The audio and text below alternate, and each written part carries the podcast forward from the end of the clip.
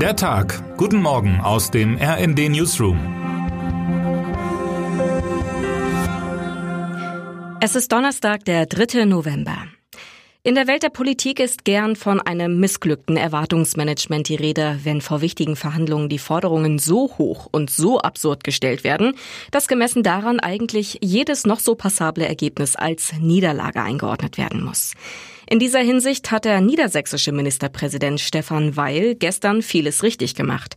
Was sich abzeichnet, sind Kompromisse und Kompromisse sind dann einigermaßen gut, wenn niemand mit ihnen zufrieden ist, sagte er gestern Nachmittag schon zu Beginn der Ministerpräsidentenkonferenz, dessen Vorsitz er zurzeit innehat.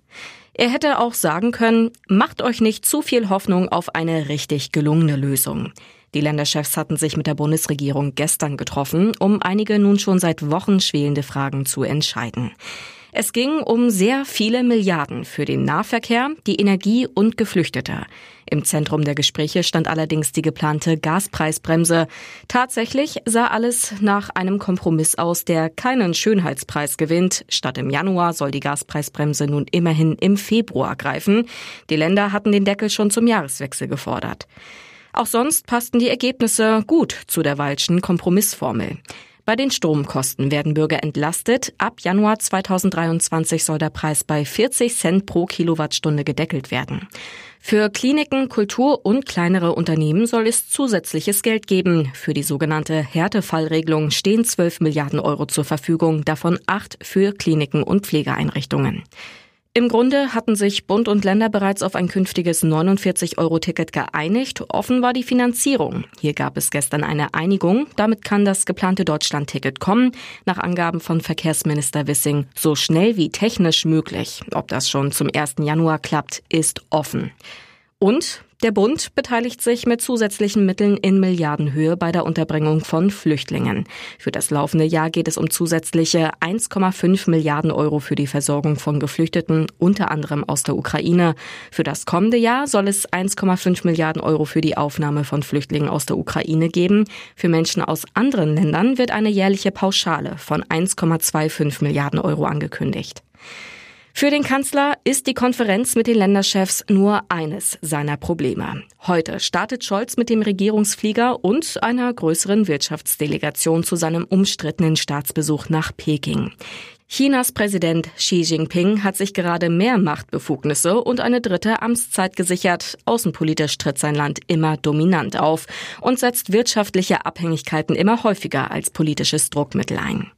Und diese Abhängigkeiten werden von Peking systematisch ausgebaut, zuletzt durch die Beteiligung an einem Terminal im Hamburger Hafen, den Scholz gegen den Willen auch großer Teile seines eigenen Kabinetts durchgedrückt hat.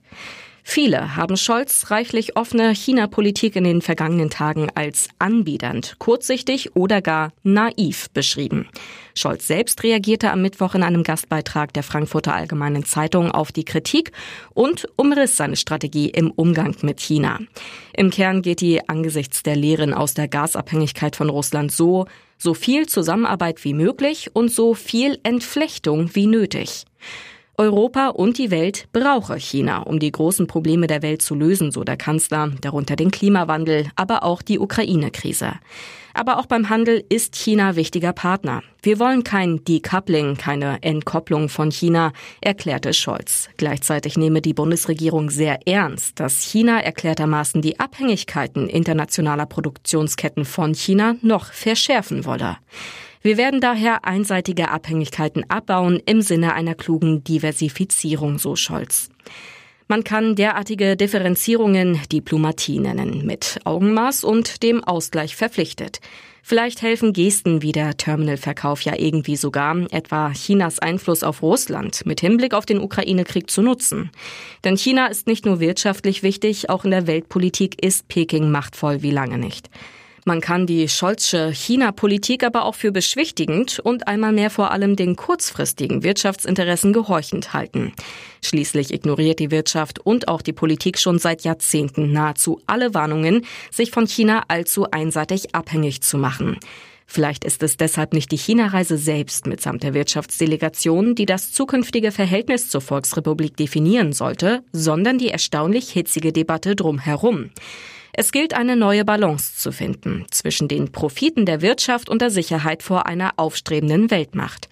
Dafür ist es höchste Zeit. Oder wie ein chinesisches Sprichwort sagt, der beste Zeitpunkt, einen Baum zu pflanzen, ist vor 20 Jahren. Der zweitbeste Zeitpunkt ist heute. Termine des Tages. Münster Treffen der G7-Außenministerinnen und Außenminister unter Vorsitz von Bundesaußenministerin Annalena Baerbock. Themen des G7-Treffens der russische Angriffskrieg gegen die Ukraine, China, Iran, Zentralasien und Afrika. Berlin, Westbalkan-Gipfel bei Bundeskanzler Olaf Scholz. Es nehmen Staats- und Regierungschefs der sechs Staaten des westlichen Balkans teil, die einen EU-Beitritt anstreben. Serbien, Nordmazedonien, Montenegro, Albanien, Bosnien-Herzegowina und Kosovo. Mit dabei sind auch EU-Ratspräsident Charles Michel und EU-Kommissionspräsidentin Ursula von der Leyen und Vertreter einiger weiterer EU-Mitgliedstaaten aus der Region.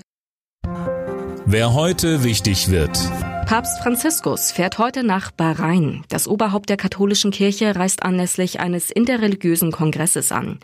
Der 85 Jahre alte Argentinier traf in der Vergangenheit immer wieder Vertreter des Islams und anderer Religionen. Im Zeichen dieses Besuches steht deshalb die päpstliche Schrift Fratelli Tutti. Wir sind alle Geschwister aus dem Jahr 2020, mit der sich Franziskus für ein friedliches Zusammenleben aller Religionen einsetzte. Und jetzt wünschen wir Ihnen einen guten Start in den Tag. Text Dirk Schmaler, am Mikrofon Laura Mikus und Eileen Schallhorn. Mit rnd.de, der Webseite des Redaktionsnetzwerks Deutschland, halten wir Sie durchgehend auf dem neuesten Stand. Alle Artikel aus diesem Newsletter finden Sie immer auf rnd.de slash der Tag.